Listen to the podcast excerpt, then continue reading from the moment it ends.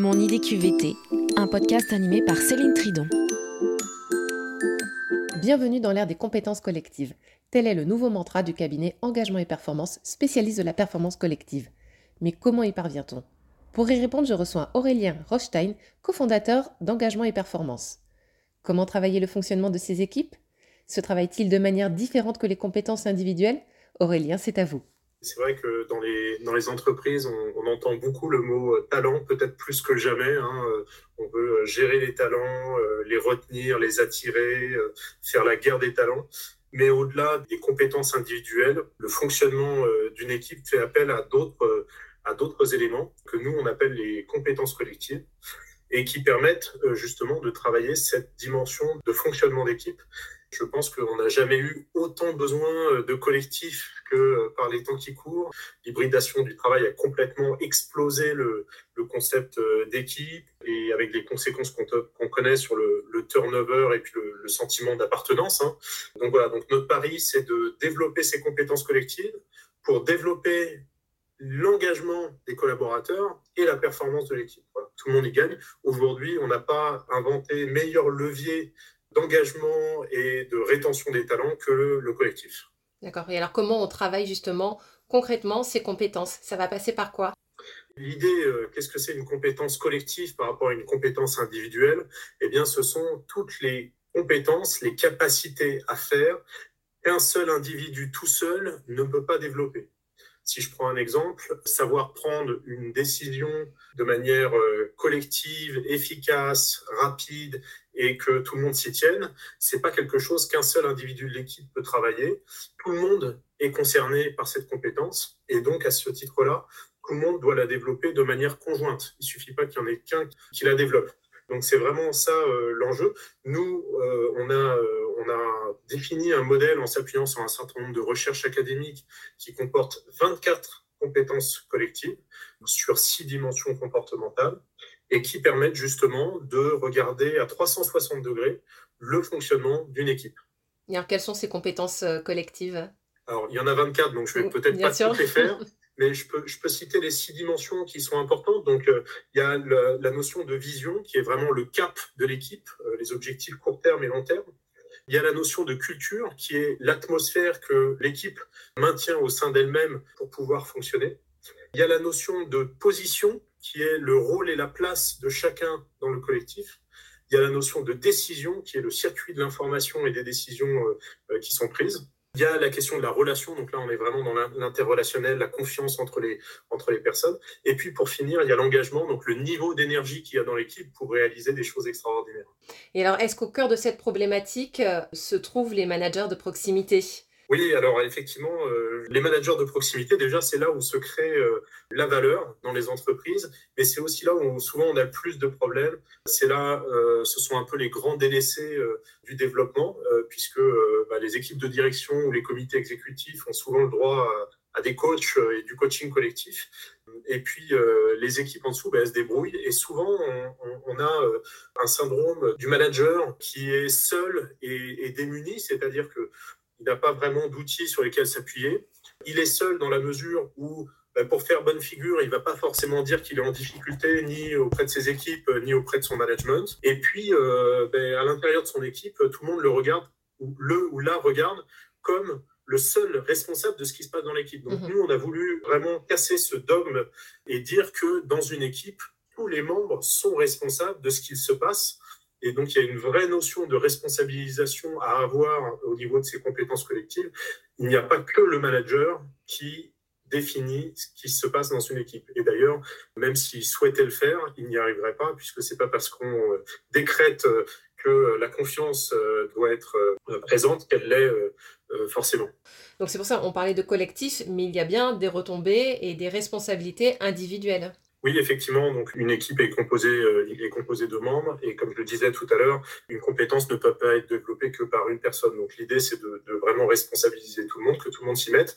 Et d'ailleurs, c'est l'occasion justement de travailler la cohésion. Donc le processus en lui-même de développement collectif, comme on appelle ça, c'est on, a la, on a la, prétention de, de, nommer cette nouvelle discipline. Elle implique tout le monde, elle implique les membres de l'équipe et en soi, c'est un travail engageant. D'ailleurs, toutes les équipes avec lesquelles on, travaille ce, processus-là. Euh, ressortent de là en nous donnant le feedback que non seulement elles ont réussi à progresser en tant qu'équipe, et qu'elle se sent, que, chacun se sent mieux dans l'équipe, mais aussi que le processus lui-même, le fait de se demander, tiens, on, fait équipe et, comment est-ce qu'on fait pour être encore meilleur à ce jeu-là, le processus lui-même les a rapprochés, les a engagés et finalement a redonné un peu du sens à cette notion de collectif et qui en a un peu perdu euh, ces dernières années. Tu viens de prononcer euh, le mot euh, feedback.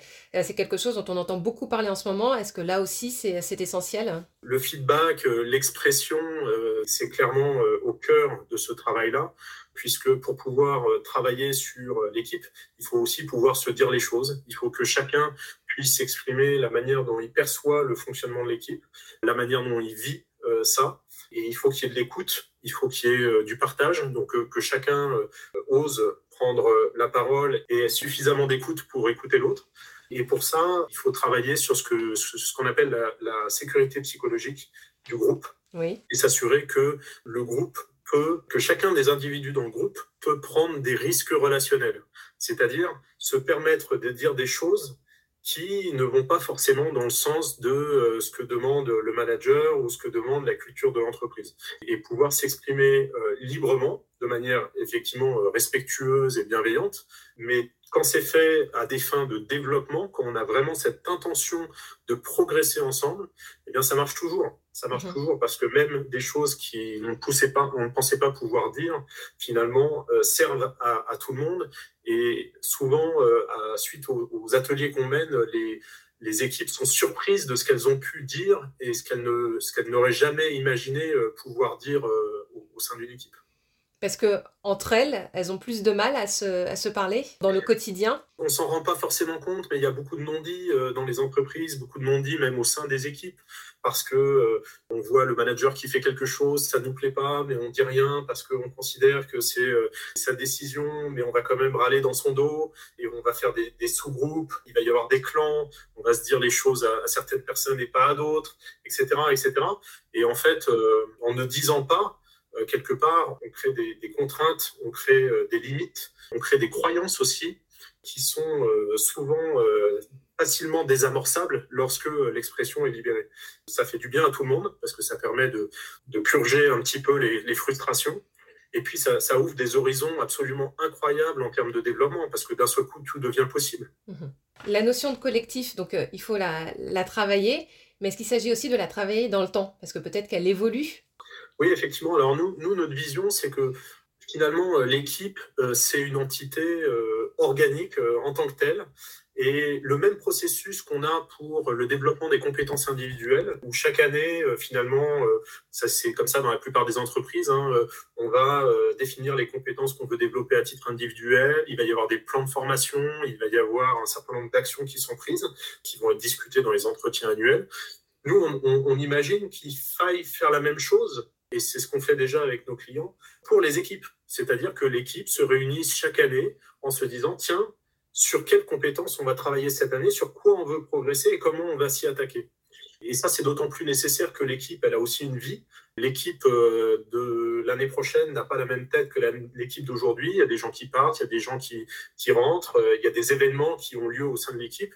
Et donc, il est toujours nécessaire de se reposer cette question-là euh, d'autant plus que la vie de l'entreprise ben, requiert des, pose des exigences finalement par rapport à certaines compétences. Quand il y a une transformation, ça va pas chercher les mêmes compétences que lorsque tout est euh, plutôt calme. Il faut, il faut travailler ça. Euh, c'est un muscle qu'il faut, qu'il faut travailler en permanence. Et nous, on, on aime beaucoup le terme d'entraînement. On n'utilise pas beaucoup en entreprise, qu'on utilise plutôt en sport, qui est l'idée que ben, finalement, euh, il, faut, il faut travailler toutes ces compétences. Elles, ne viennent pas d'elles-mêmes.